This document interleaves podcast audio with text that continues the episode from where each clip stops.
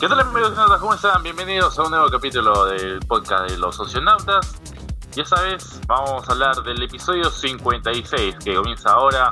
Aterrizamos la nave y como siempre hablamos de la serie y todo el contenido que a ustedes les gusta. Esta, en esta oportunidad vamos a hablar de lo que nos ha dejado el octavo capítulo de What If, el penúltimo capítulo de What If y un adicional sobre el final del capítulo. Pero antes le doy la bienvenida a este episodio 56 del podcast de los socionautas.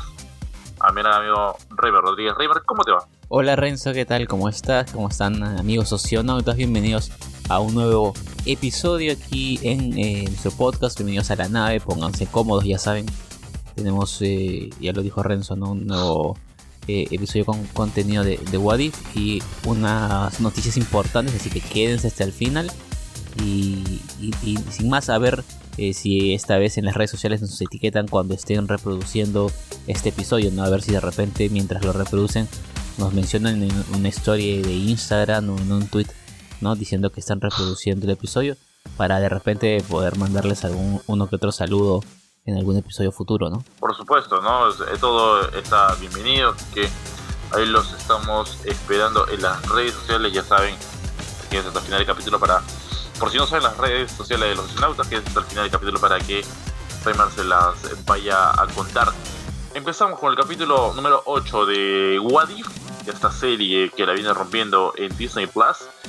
Y pues el capítulo que hemos vivido esta semana es para mí uno de los mejores capítulos que he visto en lo que refiere a todo What If hasta ahorita. La verdad que me encantó el capítulo y que le da muchísimo, muchísimo sentido a lo que es estas series y lo que vendría a ser en un futuro, lo que queremos ver en realidad es el multiverso, entre comillas, de la locura. El capítulo se titula ¿Qué pasaría si Ultron es el vencedor? Ya lo hemos visto a Ultron hace poquito nada más en el capítulo pasado, en el capítulo de Thor, lo vimos eh, llegando con las gemas del infinito completo y su ejército. Y aquí tenemos de nuevo al mismo Ultron, pero entre un antes, un durante y un después de aquella aparición, aquel cameo que tuvo en el capítulo pasado de What If.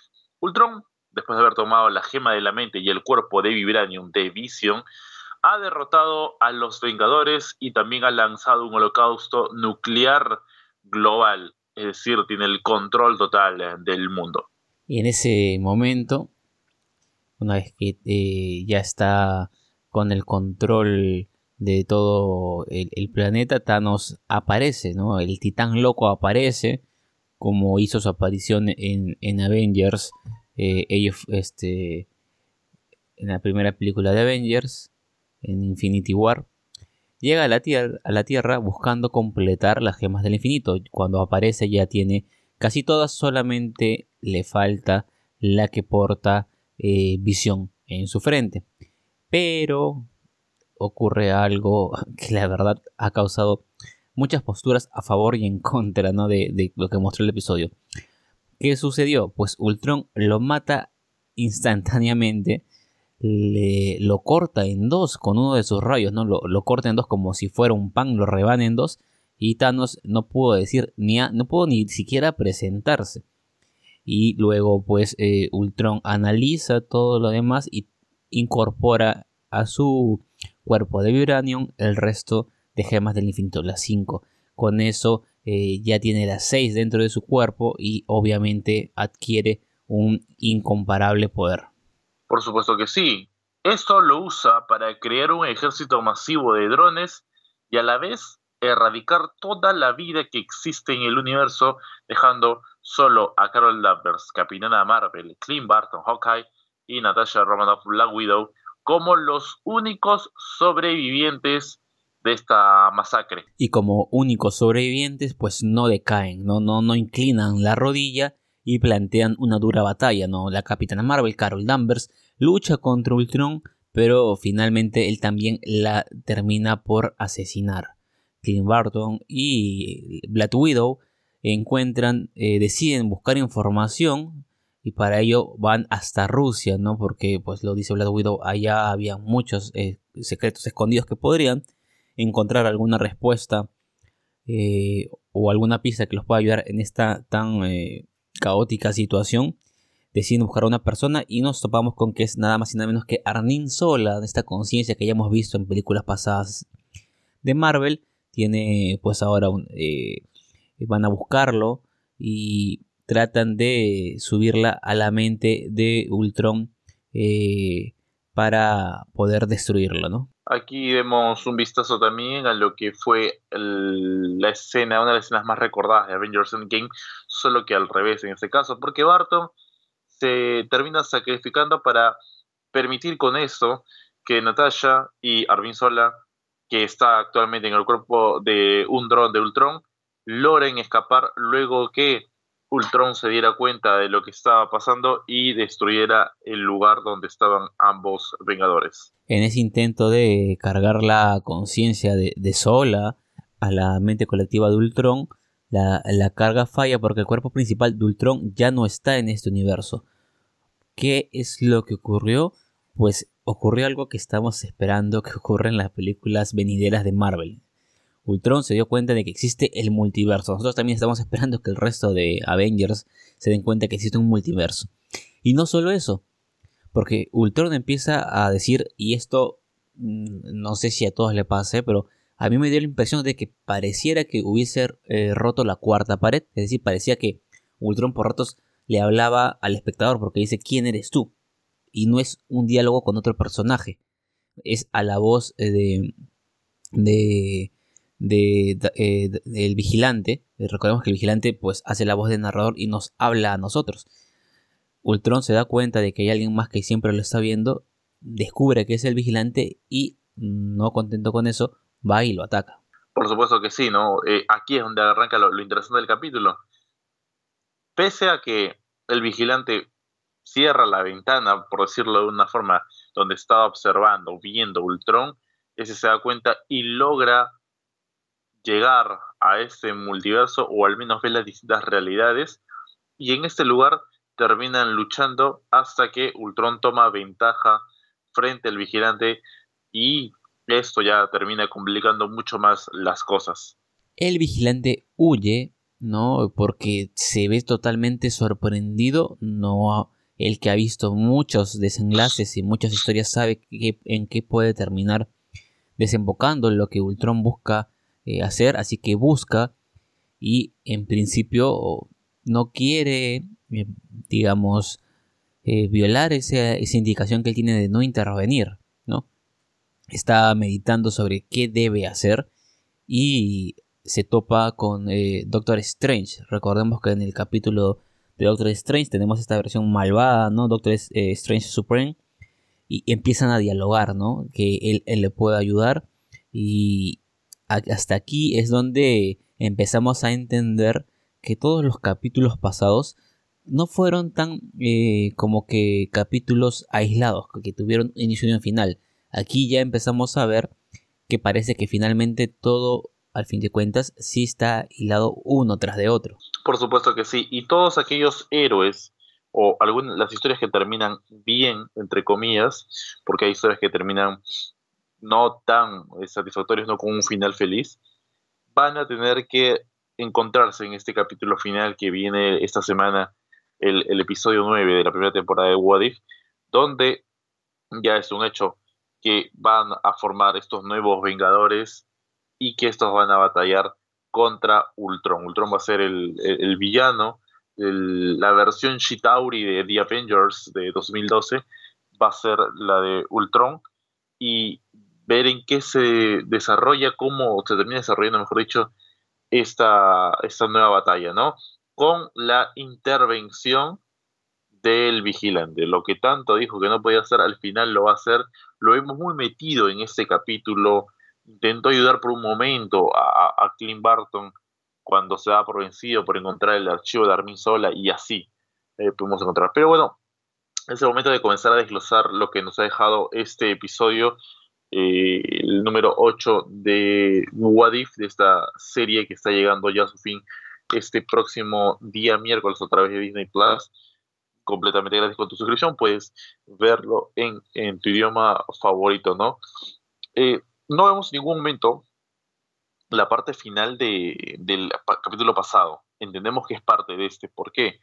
Porque nos vamos al, episodio pasado, el 7, cuando Ultron aparece frente a Thor con las gemas del infinito. Aquí Ultron, cuando logra eh, completar la carga en el cuerpo de visión, no tiene la gema del infinito, no las tiene hasta que llega Thanos. Ahora, no tiene mucho tampoco eh, sentido, entre comillas, la aparición de, de, Thanos por el tiempo, ¿no? Recordemos el tiempo que ocurre Age of Ultron y lo que terminó ocurriendo en Infinity War, y hay casi cuatro años de diferencia. Entonces, eh, aquí como que no está muy de acuerdo, no está muy coordinado ese tema de, las fechas.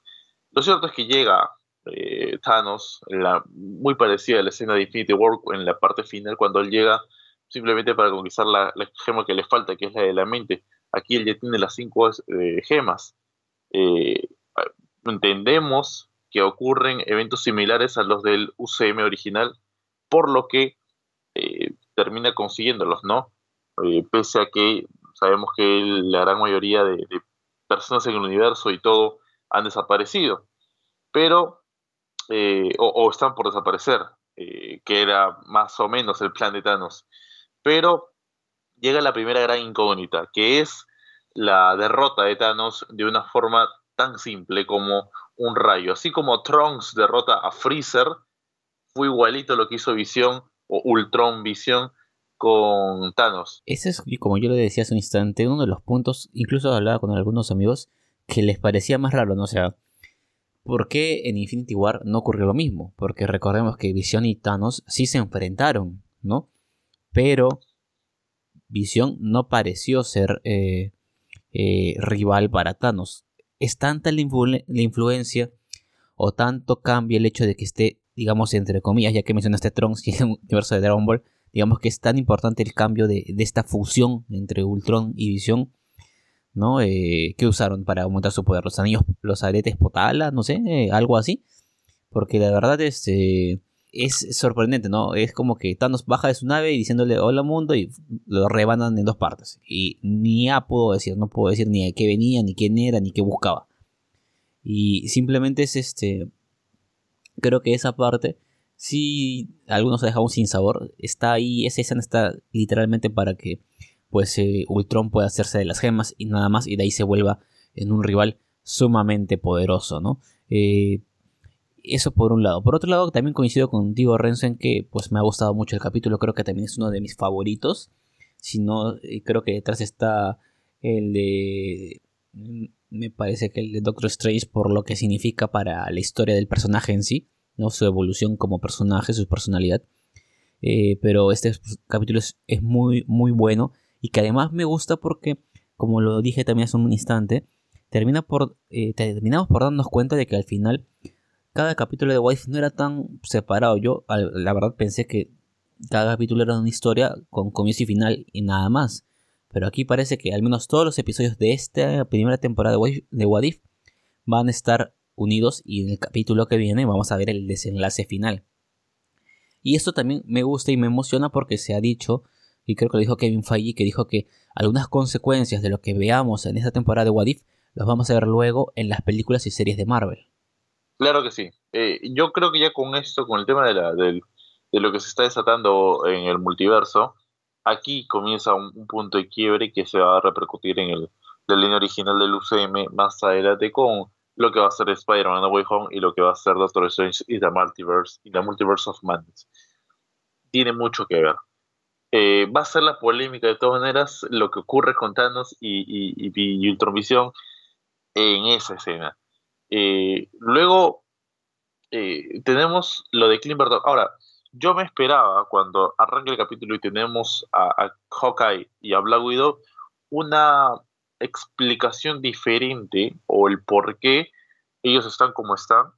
Eh, Hawkeye tipo soldado del invierno sin el brazo derecho y Natasha Romanoff más de tipo China princesa guerrera que sino Black Widow quería una explicación un poco mejor de por qué quedaron estos personajes así, pero no la encontré en ningún momento. y el capítulo se desarrolla como tal. Eh, esto incluso antes que eh, aparezca Capitana Marvel, que de nuevo la ningunean, porque en serio que cada vez que aparece Capitana Marvel, nos la pintaron como la heroína que salvaría todo, ¿no? Así fue, así fue pintada en la escena post-crédito de Avengers Infinity War, desde su aparición en las películas protagonizada por Brie Larson y en, la, eh, en los What If que la hemos visto, la verdad que no, no hace una, no hace una. La verdad que el, personaje está completamente muy por debajo de lo que se creía, ¿no? Y es, eh, es ni siquiera uno lo va a tomar en cuenta, porque no, no calza con lo que se podía plantear eh, más adelante. Entiendo también que no es la, la o es el personaje más poderoso del UCM, pero acá la habían pintado como tal. Algo que no funcionó. Y, como te digo, no encuentro muy bien el tema del, del, previo. Simplemente es algo que sucede. Te explican rápido la situación de cómo Age of Ultron aquí sí se llega a cumplir y, nada más. No, no tenemos una mayor visión. Me parece que este capítulo podría haberse explicado quizás en, en más capítulos algo más de contenido para poder entender el momento previo a cómo llegamos a la situación. No sé qué te pareció a ti. Sí, creo que sí. Ahora haciendo una especie de, retrospectiva del episodio mientras grabamos este podcast, creo que sí. Creo que hay partes que estaban como que eh, a velocidad por dos, ¿no? Como que alguien le hubiese ha puesto el doble de velocidad de reproducción. Y sí, tal vez algunas partes pudieran haberse desarrollado más de forma más calmada para tener un poco más de trama, ¿no? Eh, de ahí, otra cosa que a mí eh, me gustó también es, y no sé si esto tú lo percibiste, Renzo, es una vez que Ultron se da cuenta de la existencia del vigilante, el, el vigilante se percibe esta desesperación porque eh, sabe que se viene algo fatal, ¿no? Y es esa, esa parte, al menos yo siento que me la transmite. Siento que la transmite al espectador de que realmente lo que va a pasar es, un, es algo caótico. Y, esto nuevamente pues emociona porque nos hace pensar que algo así va a pasar en, las, en las, películas, ¿no? Y, y, ver cómo incluso luego, cuando se logra enfrentar con Ultron, no es que tampoco sea el vigilante alguien indefenso. Recordemos que es un ser superior y se enfrenta con, con y logra darle golpes y buscarle, generarle cierto daño a Ultron. Esa parte también estuvo interesante porque vimos literalmente en otra faceta al, vigilante, ¿no? Y después, hace un instante cuando mencionaste a Black Widow, me acordé de algo, ¿no? En algún momento del episodio, ella porta un escudo que si no me equivoco, si la memoria visual no me falla en este momento, es el de Red Guardian, ¿no? Porque no era el escudo de Capitán América. Sí, tienes razón, es muy, muy parecido al que, al que vimos, ¿no? El que eh, el personaje que hace eh, David Harbour en, la película, en la de Black Widow, que se estrenó este año. Eh, tiene mucha similitud el, tema del escudo. Lo otro que mencionas es lo de lo del vigilante, que es el siguiente punto a tocar, y, lo, no sé, importancia y protagonismo que tiene en ese episodio mucho más que en los demás.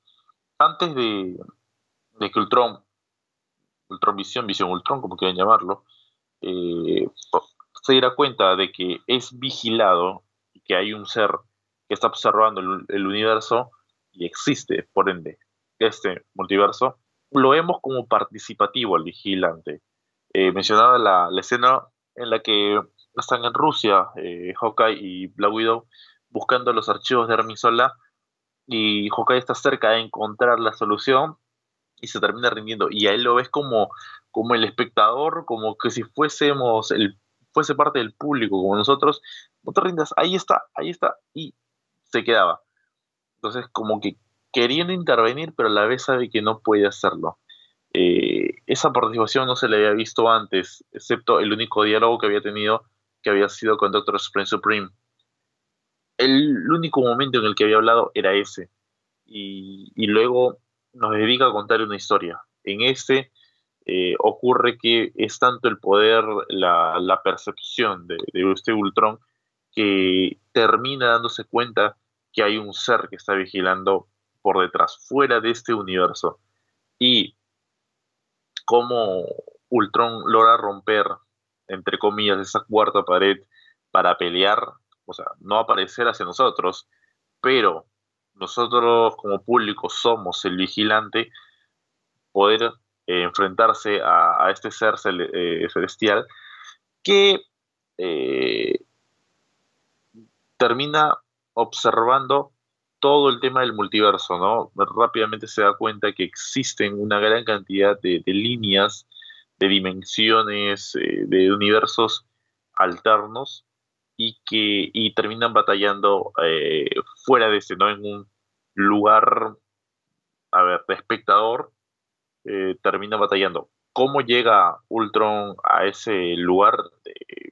es algo que pues tampoco no se nos ha contado mucho, pero lo tenemos como el hecho, ¿no? Tampoco eh, se tendría que ser tan detallista al menos con esa parte, pero logra aparecer, se da la batalla y tenemos que eh, el personaje, por más vigilante y todo, no está tan a la altura de este Ultron que termina venciéndolo. No lo derrota como tal, pero termina sacando esa ventaja, no termina siendo más poderoso. Sí, definitivamente, ¿no? Eh, esa parte cuando Ultron quiebra esta especie de, bueno, digámosle pared de cristal, no sabe bien de qué está hecha, pero y se pone en el lugar donde está el vigilante y empieza ahí la primera parte de la batalla, está bien impresionante porque entendemos que ya Ultron ha llegado definitivamente a, otro nivel debido a que eh, lleva tiempo ya portando y usando las gemas del infinito, ¿no? Y ahora, ahí por ejemplo, podríamos plantearnos la pregunta, Renzo, amigos de Sinautas, ¿será que eh, este evento también mm, va de la mano alineado con los eventos que hemos visto en, eh, recientemente en el UCM? No sé si alguno de ustedes, amigos oceanautas, ha visto este famoso video viral donde como que coinciden, o por edición obviamente, ¿no? Hacen cuadrar eh, la reacción de Wanda aparentemente escuchar nuevamente a la voz de sus hijos una vez que ellos habían desaparecido. La hacen también coincidir el momento en que Kang eh, señala que algo se ha, se ha roto, ¿no? Eh, como que si fueran momentos que están ocurriendo en paralelo. Tal vez también podríamos suponer, ¿no? Como a manera de teorizar, que este momento en que Ultron quiebra esa pared e incursiona en un lugar donde pues el tiempo no transcurre de igual manera y está destinado para gente como el vigilante, también está alineado como el, un evento que en su conjunto todos estos eventos dados en diferentes lugares, ¿no? Eh, terminan por trastocar eh, el orden del multiverso y podríamos tener que luego finalmente en Spider-Man eh, No Way Home, el momento en que están haciendo el, el, conjuro para que la gente olvide el nombre de Spider-Man, también se esté dando justo en ese mismo momento y sean cuatro elementos los que terminen desencadenando este caos en el multiverso. Y quién sabe, de repente podemos terminar viendo algo de, este Ultron en, en, una, por ejemplo, no sé, en, Doctor Strange este, en The Multiverse of Madness. Por supuesto, claro que sí y creo que es la parte de lo que la Game eh, que vamos a ver más adelante, ¿no? Eh, algunos cambios que, se, que van a aparecer y tener esos personajes. Eh, sería interesante tenerlos de vuelta, ¿no? Ahí tendríamos en cierto modo visión de vuelta, ya que el único que queda vivo en el, en el UCM es aquel visión blanco que batalla contra sí mismo en la serie en WandaVision. Eh, la diferencia pasa porque eh, la voz de Visión eh, o de Ultron en, este capítulo es más la de Ultron en sí que la de Jarvis, ya que la voz de Jarvis es, es la, de, la de Visión. en, el, UCM es de Paul Bettany, tanto voz y actuación pero aquí sí es la de Ultron, la misma que escuchamos en Age of Ultron. Entonces, eh, está más ligado al, otro lado. Y, el cambio pasaría por lo que viene al final, que es, con, es la aparición de Doctor Strange Supreme, llamado por el vigilante, y aquí podríamos ver, o sea, en el siguiente capítulo, en el 9, que se estrena la semana entrante, eh, desde que estás escuchando este, este podcast, sería ya esta semana, la aparición de, de eh, esa escena que tenemos en los trailers del los Vengadores originales, ¿no? la de The Avengers, pero con T'Challa, con los demás personajes, hay una Gamora, si no estoy ahí, eh, con los demás personajes para batallar contra, contra Ultron en lo que aparenta ser la pelea final de esta primera temporada. No sabemos cómo vaya a quedar, pero lo que sí es cierto es que habrá una segunda temporada, es decir, algo nos van a dejar. Vamos a terminar el capítulo con algo más por ver. Eso va a ser un hecho y nos vamos a quedar con las ganas, al menos por un, por un tiempo algo largo, hasta, hasta saber lo que va a pasar en, en la línea del UCM y qué tanto esto que veamos el capítulo 9 va a estar ligado a la continuidad del universo cinematográfico de Marvel, teniendo en cuenta que la siguiente película del UCM es Eternals, la de noviembre, y luego viene el esperadísimo Spider-Man No Way Home en el mes de diciembre, salvo, salvo que haya algún retraso y que nos tengamos que esperar todavía por la cinta, pero que por el momento se mantiene en su fecha de origen. Pero, ¿qué, esperamos, Remar, para este episodio 9? ¿Esperamos la batalla? ¿Esperamos el triunfo de Ultron otra vez? ¿Esperamos la, el contraataque de, los nuevos Vengadores o estos Vengadores que va a formar el vigilante para hacer eh, pelea y evitar desastre en el multiverso? ¿Qué es lo que podríamos esperar? De hecho que sí, ¿no? Eh, si, tomamos, por ejemplo, uno de los pósters eh, de What If, vemos que sale pues eh, la Capitana Carter, vemos a, a, a T'Challa en Star-Lord y luego vemos a, los, digamos, no los otros, al Doctor Strange Supreme, a, Thor, el Thor de las fiestas, ¿no? y los otros personajes por ahí, digamos, a manera secundaria, pero en primer plano aparecen estos personajes que podrías, podríamos entender que es una especie de, de alineación, de formación de los Avengers eh, que podría Watu convocar en este fraccionamiento del multiverso para enfrentarse a este Ultron Visión, como le quieran llamar, como quieran, como dices tú, como quieran llamarle. Eh, yo creo que eso es lo que vamos a ver en el siguiente episodio una, una, un Watu haciendo las veces de, de Nick Fury, teniendo una formación de Avengers y enfrentándose estos a, Ultron para tratar de, de poner orden al multiverso. Ahora, eh, definitivamente no va a culminar aquí. Ya se ha dicho que los sucesos de esta serie van a tener repercusiones eh, en las películas y luego pues va a haber segunda temporada de Wadif, así que no se va a cerrar del todo. Podríamos tener una victoria a medias de los Avengers con un Ultron por ahí de repente quedando eh, no sé si malherido o intentando escapar o logrando escapar hacia otro multiverso. Y eso sería lo que veríamos en las series para luego, eh, dependiendo de lo que pase en esas futuras películas, ver qué nos plantearía la segunda temporada. Yo creo que eso es más o menos lo que vamos a ver. Vamos a hacer un enfrentamiento, pero no creo que veamos el desenlace final de dicho enfrentamiento. Yo también creo lo mismo. La verdad que, es lo, que estoy esperando para, para este capítulo, ¿no? Que va a haber una batalla, pero que no vamos a tener la resolución de la misma en, este episodio final que se viene de la primera temporada de Wadif. Momento del puntaje, momento de la puntuación para este capítulo, episodio 8 de What If, la serie en Disney Plus. Eh, ¿Qué puntaje le vas a poner, Reimer, a este capítulo? Yo le voy a poner un puntaje de 8. Muy bien, muy bien. A mí la, verdad que, es eh, el capítulo que más me ha gustado ahorita de What If. Eh, siempre los capítulos finales son los mejores porque te comienzan a explicar las cosas, así que pasa eso, pasa también aquí What If y la verdad que yo también voy a coincidir. 8 puntos es la puntuación más alta que le da un episodio de What If le voy a dar a este, a este capítulo número 8, ¿no?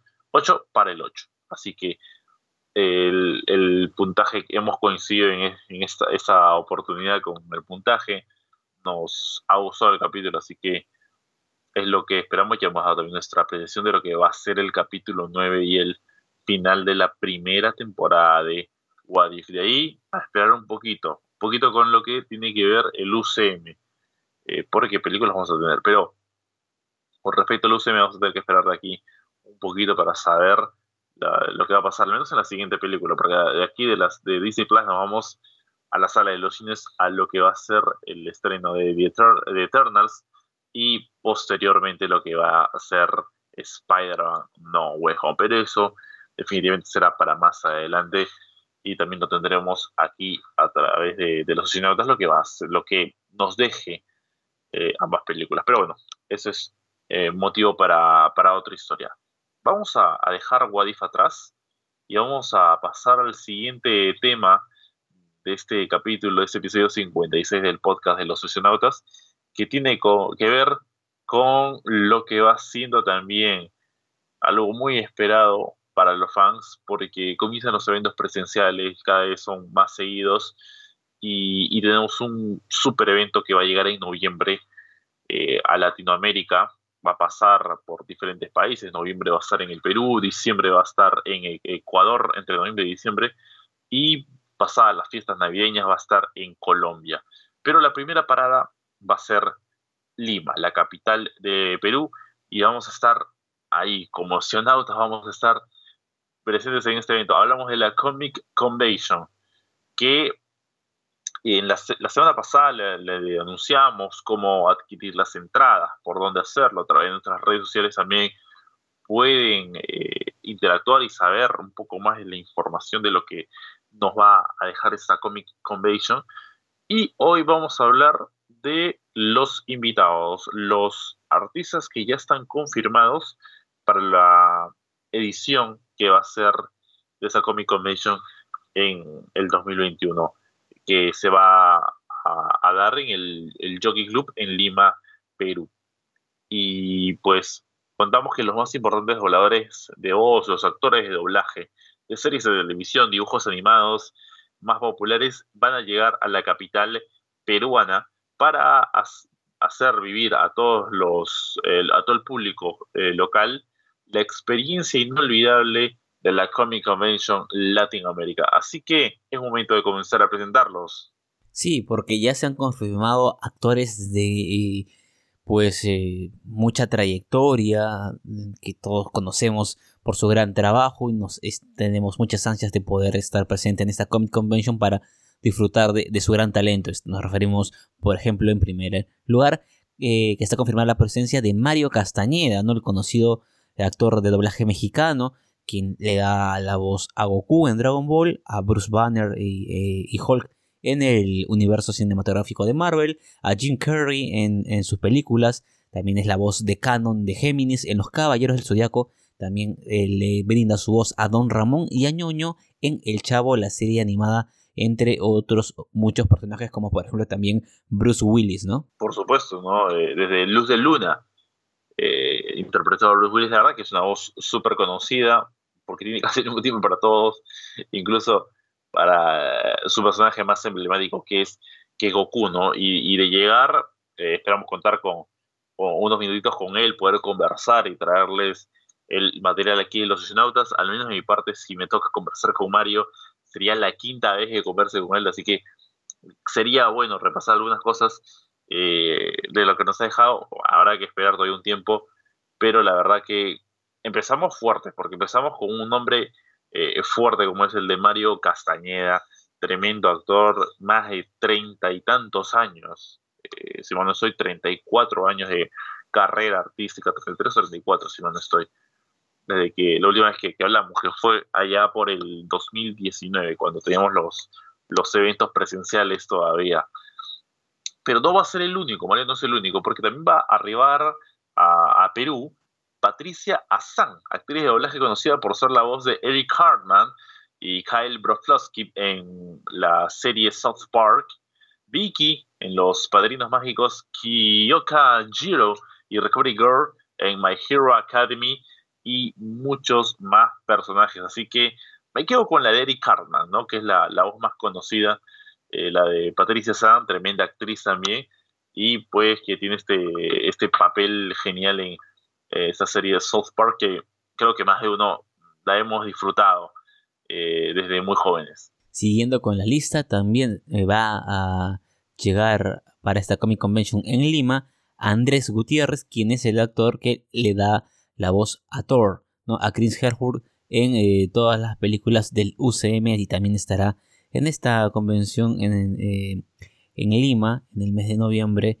para participar ¿no? con la gente que asista dentro de las temáticas que han propuesto para la Comic Convention Latinoamérica. Así es, ¿no? Sí, es eh, muy tradicional ver, eh, escuchar, mejor dicho, la voz de Andrés en, la de Chris Hemsworth, por ejemplo, en la de Hombres de Enero Internacional, también lo escuchamos, y, pues nos va a venir una voz potente, un, un tipo que, que, impone con la voz, ¿no? Tráiganme a Thanos, es su, una de sus frases favoritas, la de Bring Me to Thanos en Avengers Infinity War, y que pues vamos a esperar a tener la posibilidad, eh, no personalmente no lo he conocido Andrés Gutiérrez y esperamos tener la posibilidad de, hablar con él, igual que Patricia Uno de los que estuve cerca de conocer no se pudo dar porque se, no llegó a concretarse la, la, llegada de este personaje a un evento en el que eh, pudo haber cubierto, pero no se, no se logró dar, como dije, se canceló el, tal cual el evento, es una de las voces más conocidas y que causa mucha impresión en el mundo de doblaje. Hablo de Juan Carlos Tinoco, tremendo actor colombiano de doblaje que va a llegar a Lima para el gran evento, lo que va a ser la Comic Convention. Él es, a ver, voy a mencionar los dos personajes que más resaltan, pero él tiene un montón. Él es la voz de nada más y nada menos que de Thanos en el universo de Marvel, así es, y quien hace la voz de doblaje de Josh Brolin en eh, Thanos eh, en el UCM, y también la voz de Jiren el Gris en Dragon Ball Super, ¿no? Eh, cuando hablé con Mario en una de las tantas entrevistas, le, apuntaba precisamente esto, ¿no? tiene mucha... son muy amigos, Mario y Juan Carlos, pero le decía, le ha tocado pelear dos veces con Juan Carlos. ¿Cómo? al comienzo de Infinity War, cuando Hulk pelea con Thanos es Mario versus Juan Carlos en el doblaje. Y en la resolución de Dragon Ball Super es Goku contra Jiren. Mario contra Juan Carlos también. Así que él me, Mario me decía, sí, se nota que somos bastantes los que trabajamos en doblaje, así que nos reíamos en la conversación por, por, por esto que se daba, ¿no? Que coinciden eh, en el momento. Y pues, eh, además de, Thanos y de Jiren, Sinoco es conocido también por ser la voz de la roca en diferentes películas, Dwayne Johnson, The Rock, que ha sido doblado por este actor, y muchísimos más comerciales y todo. Una de las voces más conocidas, la de Juan Carlos Sinoco, tremendo actor de doblaje que estará presente en Lima, Perú, en noviembre. Sí, definitivamente la voz de Juan Carlos Sinoco es una voz muy eh, característica, tiene mucho peso porque es una voz muy grave. Vi hace poco unas entrevistas que le hicieron a él en YouTube y hace toda, eh, hace gala de toda esa, esa voz potente que, él tiene y lo caracteriza. Y como, como dato curioso, recuerdo que le mencioné en la entrevista que siempre le pareció curioso que él había, haya sido elegido para doblar a Dwayne Johnson La Roca con su voz grave porque tengo entendido que la voz original de Dwayne Johnson no es en ese tono, no es tan grave, entonces es como que en inglés se escucha en un tono distinto y en Latinoamérica pues asociamos la voz de la roca a una voz más, más potente, ¿no? más seria, más grave. Siguiendo con la lista, porque ahí no, no culmina con Juan Carlos Sinoco, sino hay eh, otro más, y nos referimos a Luis Carreño, un actor que pues eh, si ustedes buscan en YouTube, ponen Luis Carreño y escuchan alguna entrevista o un fragmento de su voz, pues obviamente van a reconocerla y la van a asociar a uno de sus personajes más emblemáticos. Nos referimos a Bob Esponja. ¿no? ¿Y quién no conoce a Bob Esponja? yo digo Bob Esponja y ya se imaginaron su voz en, su mente, ya se imaginaron incluso su risa. Entonces ya saben a quién le corresponde esa voz ahora es a Luis Carreño. Además, también eh, tiene el personaje de Tenyalida en My Hero Academy, de El Perro en Cat Dog, de Max Steel. Recordemos este personaje de los que era, salía en los comerciales, en sus series, era un, muñeco, ¿no? un juguete que tuvo su, su apogeo hace algún tiempo atrás, entre otros personajes, pero definitivamente como de Esponja es con quien más lo van a reconocer. Y él también va a estar dentro de los invitados internacionales que van a venir a la Comic Convention. Por supuesto que sí, ¿no? Aquí, de esa forma hemos presentado a los actores de doblaje que van a aparecer en la Comic Convention, pero no van a ser los únicos, porque como ya pasó en ediciones anteriores, la denominada ahora Comic Convention Latin America tendrá la presencia de artistas internacionales como la de Alan Richardson, Alan Richardson de la serie de Smallville, eh, va a estar presente, así que eh, es un personaje más que vamos a sumar dentro de toda esta larga lista que ya, de artistas invitados que ya están confirmados para la Comic Convention. Dentro del lugar, eh, obviamente para nuestros amigos peruanos, nuestros amigos ecuatorianos y amigos colombianos que estén escuchando este podcast, porque tiene que ver con, todo el, tour que va a haber en estos, estos tres países, pero cuatro ciudades, ¿no? Lima, Guayaquil, Quito y Bogotá. Va a haber stands, funcos exclusivos, atracciones y muchísimo entretenimiento para el deleite de los seguidores de las películas, series y toda la cultura pop en general. Así que van a ser varios días en los que se va a poder disfrutar. Lima, Perú va a ser el principio, que va a tener el, el comienzo de todo esto. Quienes ya hemos vivido una Comic Con sabemos, sabemos muy bien lo que se viene y esto eh, es algo que se esperaba mucho, ¿no? Después de tanto tiempo de estar encerrados en casa, comienzan los eventos presenciales y definitivamente hay muchas ansias. Yo la verdad estoy muy ansioso por otra vez ser parte de un evento de, esta magnitud y, pues definitivamente todo el material que, que vamos a reunir como oceanautas lo vamos a estar compartiendo junto a ustedes. Coincido contigo, Renzo. Eh. Son muchas las ansias de poder estar en un evento de este tipo después de estar casi ya dos años con este tema de la pandemia. Y se extrañan mucho este tipo de, eventos, de convenciones. Y hemos mencionado todos los actores que van a estar involucrados. Va a venir también los actores de doblaje, pero también los actores de, serie, que, como Alan Richardson. Eh, y, muchas más cosas que vamos a tener en, esta convención que vamos a tener, al menos para los que viven en Lima eh, o los que puedan venir incluso para Lima, porque ya sabemos que se puede viajar, ¿no? Eh, en noviembre y poder eh, disfrutar de, esos, de esta convención, obviamente siempre con las medidas de, protección del caso, pero pues, ¿cómo es que se da? ¿Por qué se da? Pues siempre también hay que mencionar, ¿no? A quienes están detrás promoviendo esto que pues alegra mucho y entusiasma mucho a los fans, ¿no? Porque la Comic Convention Latin America es una empresa organizadora precisamente de eso, de convenciones de cómics, algo que a muchos nos gusta y que está presente en más de una docena de países ¿no? de los tres continentes y de la que ahora el evento de Lima forma parte, digamos que está incluido dentro de este tour, de esta gira, como quieran denominarlo, y por eso va a venir a Lima, Perú.